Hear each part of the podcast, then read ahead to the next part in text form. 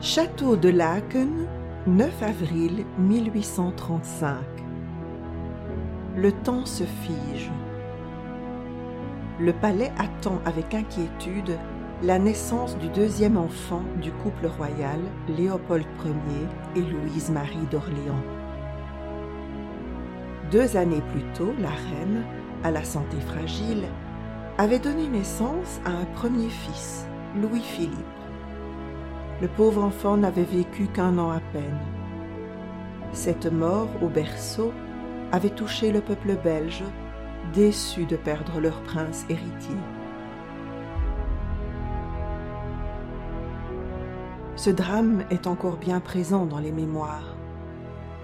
Et pourtant, quatre années après l'indépendance de la Belgique, voici que naît un héritier mâle, baptisé Léopold comme son père, afin de marquer la pérennité de la dynastie. Le poupon est chétif, et le roi n'ose toujours pas se réjouir la reine prend énormément soin de son enfant. Elle l'entoure de tout son amour et de son attention. Ainsi, le petit garçon surmontera sa première année d'existence fragile.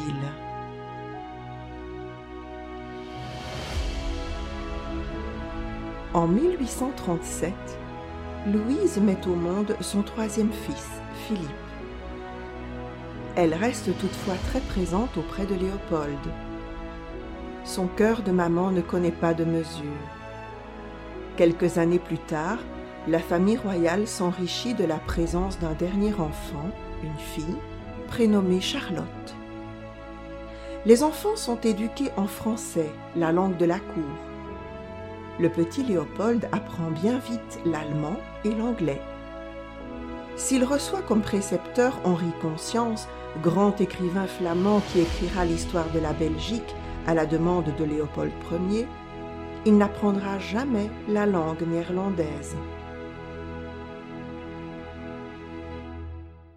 En 1840, Léopold Ier donne à son fils aîné le titre de duc de Brabant et à son cadet celui de comte de Flandre. 1842. Le jeune Léopold a sept ans et s'il n'est pas encore en âge de tout comprendre, il ressent bien des choses. Sa merveilleuse maman l'inquiète parfois. Entre ses devoirs de reine et son investissement dans l'éducation de ses enfants, elle se consacre également à des tâches sociales qui la fatiguent beaucoup. Louise est une reine au grand cœur. Comme à l'accoutumée, la calèche de la reine attend dans la cour.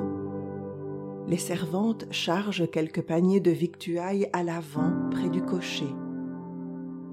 Accompagnée de sa dame de compagnie, elle rend visite à des familles belges nécessiteuses auprès desquelles elle tente d'apporter un peu de réconfort.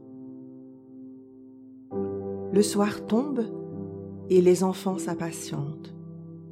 Le roi a reçu une dépêche de Paris porteuse d'une mauvaise nouvelle. Il demande à Léopold de jouer encore un peu avec ses frères et sœurs afin de pouvoir s'entretenir seul avec la reine dès son retour. Le repas du soir est servi. La reine, au lieu de dire le bénédicité, entreprend, dans un filet de voix, de leur raconter ce qui vient d'arriver un accident mortel est survenu dans la famille royale française. Son frère adoré, Ferdinand Philippe, âgé de 31 ans et père de deux jeunes enfants, a perdu la vie dans un accident. Les chevaux de sa calèche se sont emballés. Il a été éjecté du véhicule et s'est brisé la nuque sur les pavés. Le duc était aimé de tous, et les Français se réjouissaient de le voir succéder à son père, le roi Louis-Philippe, peu apprécié. Les jours au palais de Laken sont désormais empreints d'une lourde tristesse. 1848. Le jeune Léopold s'inquiète beaucoup pour sa maman, dont la santé semble ne tenir qu'à un fil. De graves émeutes éclatent à Paris. Les révolutionnaires menacent le vieux roi Louis-Philippe, père de Louise. Il est obligé de fuir et s'exile en Grande-Bretagne avec toute sa famille. Et comme les malheurs n'arrivent jamais seuls, ce dernier meurt en exil en 1850. De chagrin en chagrin, Louise s'affaiblit. Ce chapelet de drame est trop lourd à porter.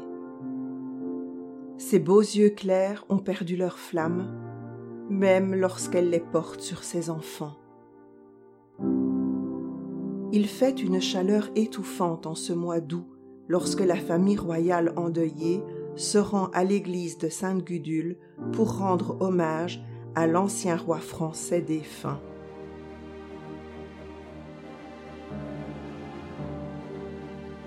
Le jeune Léopold n'est pas à l'aise devant le catafalque. La cérémonie religieuse dure longtemps. Soudain, sa mère, la reine, chancelle. Léopold tressaille. Père doit la soutenir pour éviter qu'elle ne tombe. Depuis ce jour, les forces de la reine diminuent. Léopold Ier organise le déménagement de la famille royale vers leur résidence d'été à Ostende. Il espère que Louise, éloignée de la cour, pourra s'y reposer. Mais rien n'y fait, et Léopold laisse échapper ses larmes lorsque sa maman adorée, la reine bien-aimée des Belges, s'éteint le 11 octobre à l'âge de 38 ans. Léopold est alors âgé de 15 ans.